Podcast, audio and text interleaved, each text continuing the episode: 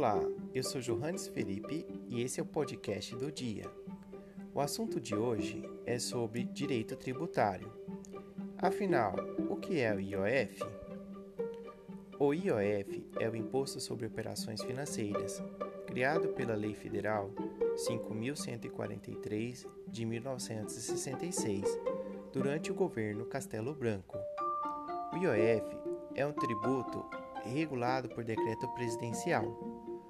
Primeiro decreto foi o 8.392, de janeiro de 2015, que fixou a alíquota em 3% ao ano e 0,0082% ao dia.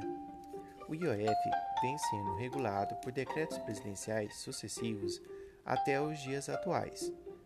Mas, afinal, aonde está presente o IOF?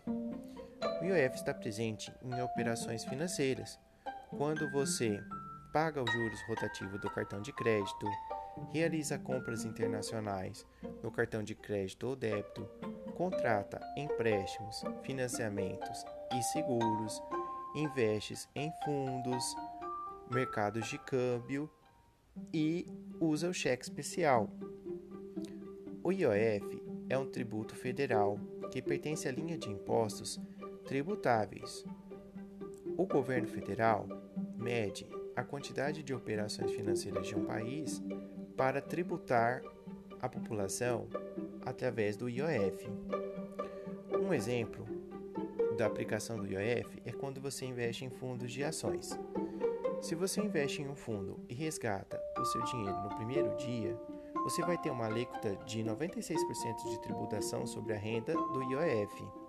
Já se você resgata no 29 dia, a alíquota será de 3%. O IOF é o imposto que está presente diariamente na vida dos cidadãos. Esse foi o assunto do dia e essa foi a dica de hoje. Valeu, até a próxima!